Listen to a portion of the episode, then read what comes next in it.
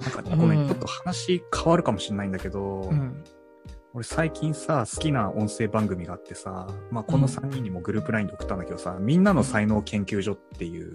音声番組があってね、あの、まあ古典ラジオにジョインしている才能博士のタカチンさんっていう人と、あと古典ラジオの深井さんと、あと、福岡で確か、えっと、起業している人、中村さんっていう方の3人のラジオなんだけど、うん。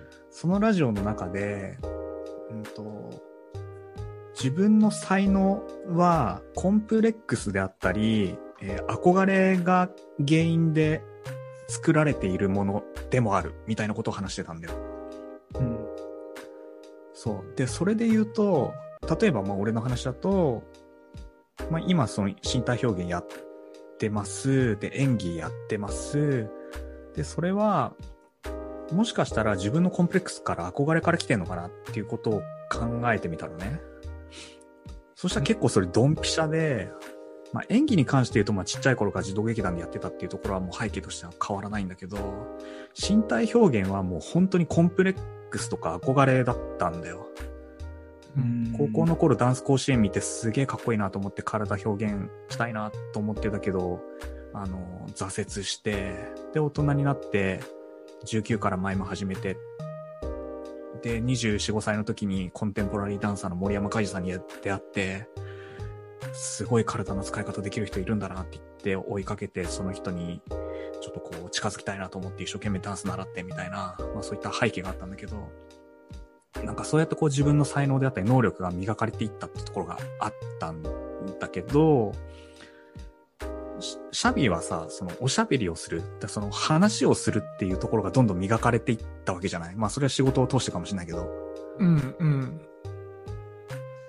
で、それはなんかどういうところからなんかこう繋がっていったのかなっていうのはちょっと興味があるね。なるいやほでもね、俺今すごい思ったことがあって、まあ一つ、もともと喋るのすごい好きで、うん。小学校の頃から人前で喋りたくてしょうがないっていうのがあったああ、やっぱそうなんだ。あでも、その人前で喋ったところで、全然通信簿の成績は良くなんないっていうことが分かってたから、そ それを自分の伸ばすべきポイントだと一切思ってなかったの。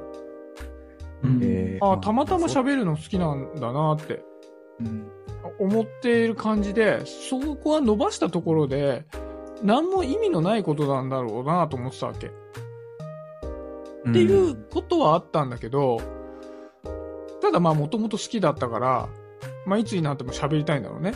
これは一個あるんだけど、さっきの憧れで言うと、ちょっとね、だいぶ思い浮かぶ節があって、うんうんうん。もともと、これ歌超下手なの。うん。歌が超下手なんだけど、あの、バンドにすっげえ憧れてるわけ。バンそうなんだ。それ初耳だわ。バンドマンに対する憧れが非常にあるの。へえ、意外。生まれ変わったら何にでもなれるって言ったらミュージシャンになりたい。ええマジか。全然そういうイメージなかったけどね。もう自分は歌が下手だし音域もすごい狭いから、それができないっていうのが分かってるから、この有名な、ね、好きなバンドの音楽を聴いたら、頭の中で自分がそれになってることを妄想して楽しんでるわけ。うん。できないの分かってるけど。うんうん。とか、あと、なんか人前で喋ってる映像とかをってあるじゃない？うん。まあ、例えば、なんか大学でさ、スティーブ・ジョブズとか喋ってる有名な演説とかさ、なんかああいうのもあるしさ、別に例えばホリエモンとかが喋ってるのとか、まあ、うん誰かが人前でバーって喋ってる。あの、選挙の演説とかでもいいの。うん。で、その時に、あ、この人の話で、で、話の内容だけじゃなくて、話の内容だけだったらつまんなくもなっちゃいかねないのに、この言葉の使い方とか、言葉の圧とかで、あ、こんなにいろんな人の胸を打つんだって思った時に、めちゃめちゃ憧れるんだよね。うんうん。いい話をしてるっていうよりは、あ、こんなに胸の打つ打つ話っぷりができるんだっていうのに、もうめちゃくちゃ憧れるわけ。うんで、その憧れが、多分さっきの、これは表現です、これは表現じゃないですっていう、区分けになってんだと思う。なるほどね。ほうほうほうほう。うんうんうんでね、変にね、音楽もさ、うん。いや、音楽っていうのは歌詞じゃねえんだみたいなことを思いたがるんだよ。うんうん。歌詞はね、どうでもいいんだと。うん音楽はメロディーなんだよっていうのをね、めっちゃ思いたいの。うんうんうんいや、このやつは歌詞がいいからいい曲だよね。いや、そんなのは音楽がいいから歌詞がよく聞こえてるだけだぜっていうのを思いたいっていう。うんうん。うん。でもその、やっぱりね、憧れから歌の、歌がうまいことへの、うん。それはもう大変すごいことなんだっていうのをめちゃめちゃ思ってんだろうね。うん。そうだね。いや、それです。それです。着地。ユモティは文章さっきなんかちっちゃい頃から書いてるって言ってあた。憧れから出発だっコンプレックスーあ。が。僕、コンプレックスかもね。それは。あ、そうなんだ。最初、最初っていうかまあ、幼稚園ぐらいまで僕実はね、右耳があんまり聞こえてなくて、へ右耳が聞こえてなくて、左耳がね、人の半分ぐらいだった。だから、音声のコミュニケーションがあんまりできてなくて、ー。うんうん。だから、よく絵を描いてたらしいとかは聞くんだよね。うん。だから、こうダンスしたりとか、ひ手遊びとかは全然できなくて、幼稚園の時とか。うん。だから人とコミュニケーションを取る方法が結構限られてたんだよね、おそらく。うん。記憶記憶はあんまりないんだけど。だから他のところでやろうみたいな気持ちがあったのかな。っていうのは今ちょっと聞いてて思ったね。へえ、そうだったんだ。そっか、聞こえづらいからダンスができないし、喋るっていうコミュニケーションだと聞こえることが前提になってるから、それが少しこう聞こえづらいと、まあ、マイナスに働いちゃうから、うん書くことっていうのになった。そうそうそうそう。で、当時はあの絵を絵だったけど、それが文章とか、ひらがなを習って文章を書けるようになったりとかっていうので、そっちに派生して、で、でそこを力入れてたのかなっていうのは、ちょっと思うんだよ。うん。まあ、それでいくとさっきのさ、昔、漫画の雑誌のさ、編集長みたいなのを、まあ、学校の中でやってたことと、うん日記とか作文を書くのがうまかったことと、うん、今、900日、うん。ブログを書いてるってことは地続きにつながってくるもんね。そうだね、そうだね。ね。うんうん。繋がってる気がしますね。いや、それか。すごいよ。え、それってさ、あの、消去法で文章を書くっていうところに至ったのか、うん。それとも自分でなんか選んだ感覚で文章を書くっていうところに至ったのかっていうのはちょっと気になる。なんかまあ、それがなんか好きっていう感覚なのか、ちょっと当時はわかんないかもしれないけど。え、それは小学校とかってこと？うん。ああ、いや、小学校の時は全くなかったね、そういうのなんか、書きなさいって言われたから、その範囲内で書いてただけだと思うんだけど、それが先生にはちょっと違うように映ったみたいな感じだと思うんだよね。なるほど。だから当時はあんまり意識してなくって、で、うんうん。最近書き始めたやつとかは意識してやってるね。文章がいいんじゃないかと思って、そこで始めたらいけるかなとか、続くんじゃないかなとか、日常に取り込みやすいんじゃないかなみたいな。うーん。いや、なんかさ、そのユモティがさっきまあ、文章とかね、書いたことが小学生の時にさ、先生には違う風に映ったかもしれないけど、まあ、ことさらにそれが自分の好きなこととかさ、うん。そういうこととしては捉えてなかったけど、あとストロングポイントとかってそんなに思ってなかったけど、今となってはって言ってたじゃん。うん。今のは。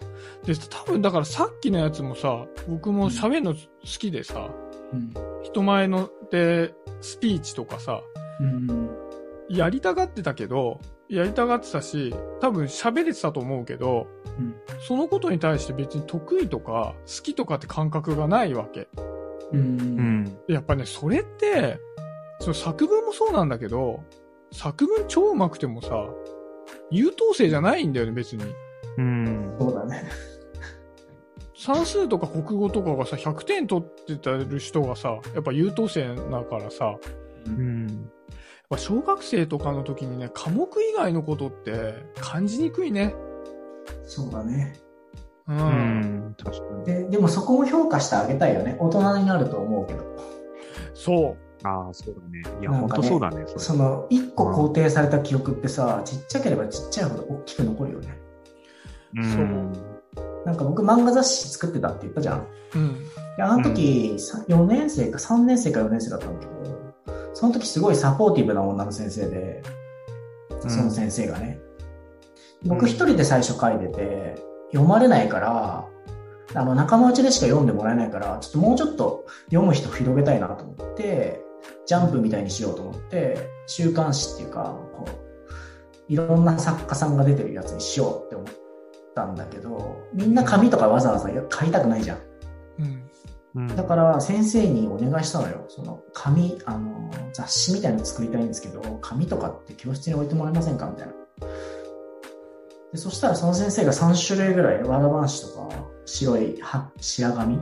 白紙の紙とか用意してくれて、で、教室に設置してくれたのよ。う。うんん。だから紙ができたからみんなちょっと書いてみようよみたいな感じで誘えたのよね。素晴らしい話だね。そう。だから、やっぱり、そうやってちょっと後押ししてくれたりとか、あ、いいね、手伝うよ、みたいなのが一人大人でいるっていうのは、子供の経験として大きいなっていうのはすごい感じるんだよね。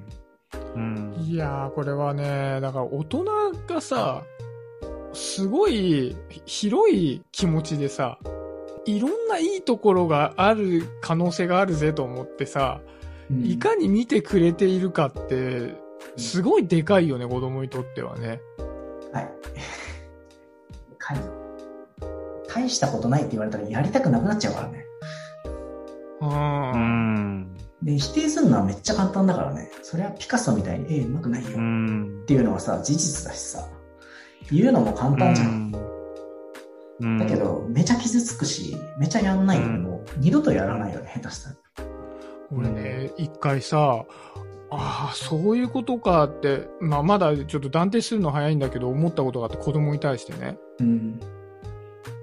あの、子供に、やっぱり、僕はこうやっておしゃべりだから、うん。物事に対して自分がどういうふうに思ったかっていうのを、できるだけ、こう伝える力を持った方がいいっていうふうに思ったわけ。うん子供に対してもね。で、そういうことを今みたいな言い方じゃないけど、まあしてたわけよ。うんでも、うちの子供は結構感覚的で、そこを自分の思ったことを言葉にしてバーって説明するっていうのがあんまり好きなわけではなさそうだったの。うん。いや、でもそれは必要だぜって思ってたの。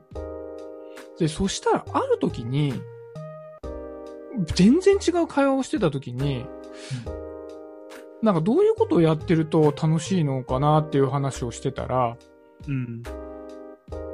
私は観察をするのが好きなんだよねっていうことを言ったのね。うん。ああ、そうなんだと思って、あ、この、要は人によってさ、思ったことを言葉にしたりするっていうことじゃなくて、物事がどういうものかどうかを知るっていうのを、うん。が好きだっていう言葉ってもちろんあるわけじゃない。うん。ね例えばその、ああ、ダンゴムシってこういう、ダンゴムシ超好きでさ、で、ダンゴムシのなんかオスとメスがこういう風に違うとかなんかいろいろ言うわけ。で、こっちとしてはこういう風に違ってどう思うのみたいになっちゃうんだけど、そうじゃなくて、こういう風に違うんだってことをつぶさに見ていくのが好きだっていううん。ことなわけじゃん、要は。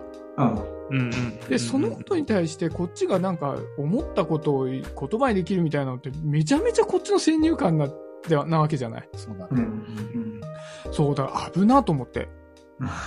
うんうん あ、これずっと推し進めてたらめちゃめちゃピシャって潰しちゃうじゃん。うん。うん。しかも、その才能が潰されちゃうよね。そう。そうだね。からそれはこうその観察っていうワードがさ、子供から出てこないとよくわかんないんだよ。何が好きなのかどうかとかって。でもそれをよく言語化できたね。なんかね、観察するのが好きっていうのがね。うんねそうそうそう。だからその言語化をしてくれたのはありがたいね。ねえ。ねそううん。なかなか子供はそこまで言語化できないような気がするから。そう。だからやたら、その、例えばアニメとかを見ると、そうアニメのキャラクターとか技の名前とか、そこら辺のことをなんか全て把握するんだね。へえ、すごいね。すごい能力だ、それ。その、例えば、ゲゲゲの鬼太郎も僕らが子供の時に見てた時代から全部見て、うんん。その百科事典まで読んだりしてるわけ。すげえうんうんな。だし、例えば僕の音声配信あるんじゃない？うん。それをボイスレコーダーに残しておいたりすると、それ聞いたりしてるわけ。えすげええな 何を考えてるんだろう？で、で、わかるの？って言ったら、いや、よくわかんない。でもね、何を喋ってるか気になるとかって言って聞いてるわけ。へーあ、でも好奇心があるんだね。そう。だからでも、その、一個の点と点だけ聞いただけだと、その観察っていうキーワードにね、至らなかったんだよね。うーん。あ、こっちの価値観と違うから。うーん。だからやばいね。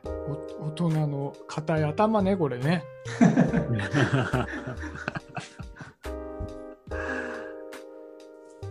確かに、でもどうなんだろうな。なんか、そういう、その自分の優れた能力っていうものを、やっぱどこかのタイミングで発信をして気づいてもらうことで、うん。まあ、それがなんか仕事になったりだとか、それがきっかけでコミュニケーションを強くするっていうことは、なんかタイミングとして出てくるじゃない？あまあね。うん。あまあ別に必ずしもそのなんか強い言語化でなんか仕事にしなきゃいけないってわけではないんだけど、うんうんうん。だからそれをなんか言葉にして発信するっていうことに関して俺はなんか、まあ今はそういうタイミングじゃなかったとしても、ゆくゆくはなんか必要になってくるような気はするけどね。それがなんかその人の人生を豊かにしてくれるというか。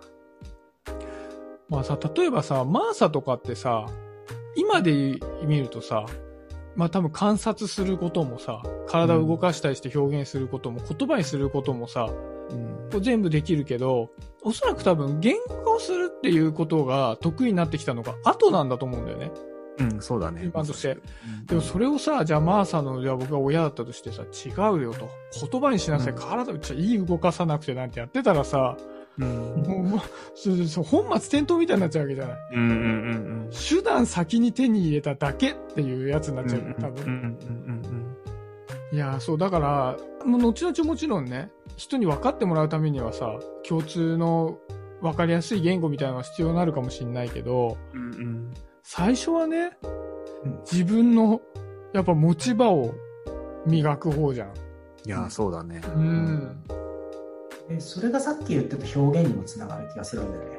うんうん。なんか確かに。その言語化できないものを何か自分の観察したものを何かの形で表現する。その写真撮ってもいいし、絵に描いてもいいし、それを音で表現してもいいし、どんな表現でもいいんで、身体表現にダンスにしてもいいし、どんな表現でもいいんだけど、それが、あ、観察なんだって言語化能力の高い人に伝われば、それは伝わったってことだから、うん。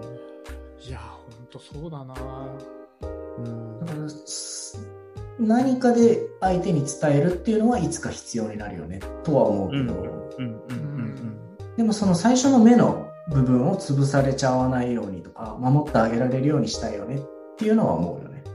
そうだね。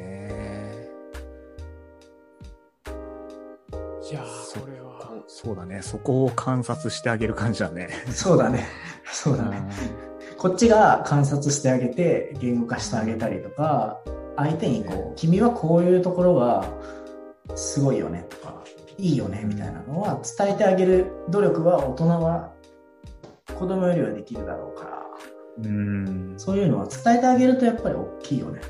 うん。うん。そうね。だから、その伝え方によってさ、だから言ってしまえば僕のやつなんかないものねだりなわけだよ。歌はさ、うまい、かっこいい、下手、俺はそれに比べてなんてのがさ、うん。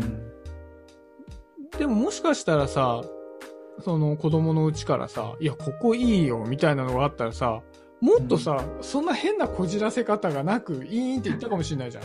うん。わかんないけどね、そうなってみないと。うん。いや、目線みたいなのは、大事だね、子供に対しての視線っていうかさ、うん。まあ、変な方向にやっちゃわないっていうのも必要だし、うん。ちゃんとその自分の良さみたいなのが分かるように言ってあげるいいなと思ったところみたいなさ。うん。いや大事だな。なんか、くじける手前で聞こえる言葉とかさ、思い出す情景ってやっぱ大事だと思うんだよね。ワンシーンでもいいからさ。なんか、自分って本当ダメだなとか、友達から全然受け入れられねえなと思って、へこんでた帰宅の帰帰り道にさ、親から褒められた道で一瞬見る夕日みたいのでさ、勇気が出るかもしれないじゃん。うん。もしかしたら。うーん。とかね。でも、え学校でさ、4人ぐらいにすげえ嫌なこと言われて、それが4ポイント溜まっててもさ、親に褒められたそのシーンを思い出しただけで、それが帳消しになるシーンかもしれないじゃん、もしかしたら。う。うんん。同じポイントだけ必要なわけじゃないからさ、うん。やっぱりこう、なんか最後崖の手前で止まる力は人からもらった肯定的な言葉なんだろうなと思うんだよね。言葉というか表現というか。うん。いやー、これ、季節してすげえいい話なんじゃないのこれ。なんかね、いい感じでまとまりましたね。いやー、いや、ちょっとね、これは、もう一回聞き直して整理したい回でしたね。最終的にはね、表現全般に対する話になったけど、結構ね、こう考えしなの聞いていただいてる方もある話だと思うし、自分も、あ、結構偏ったものの見方をしていて、それは自分にとって不健康なことでもあったのかもしれないなってことも気づかせてもらったので、とても、なんか学びが深いし、これからの糧になるような話が聞けたので、めっちゃありがたいです。まあちょっとそんな形で、今回も死ぬほどたくさん喋りましたが、締めさせていただきたいなと思います。はい、ちょっと今回もありがとうございました。えー、マーサとユモティでした。ありがとうございました。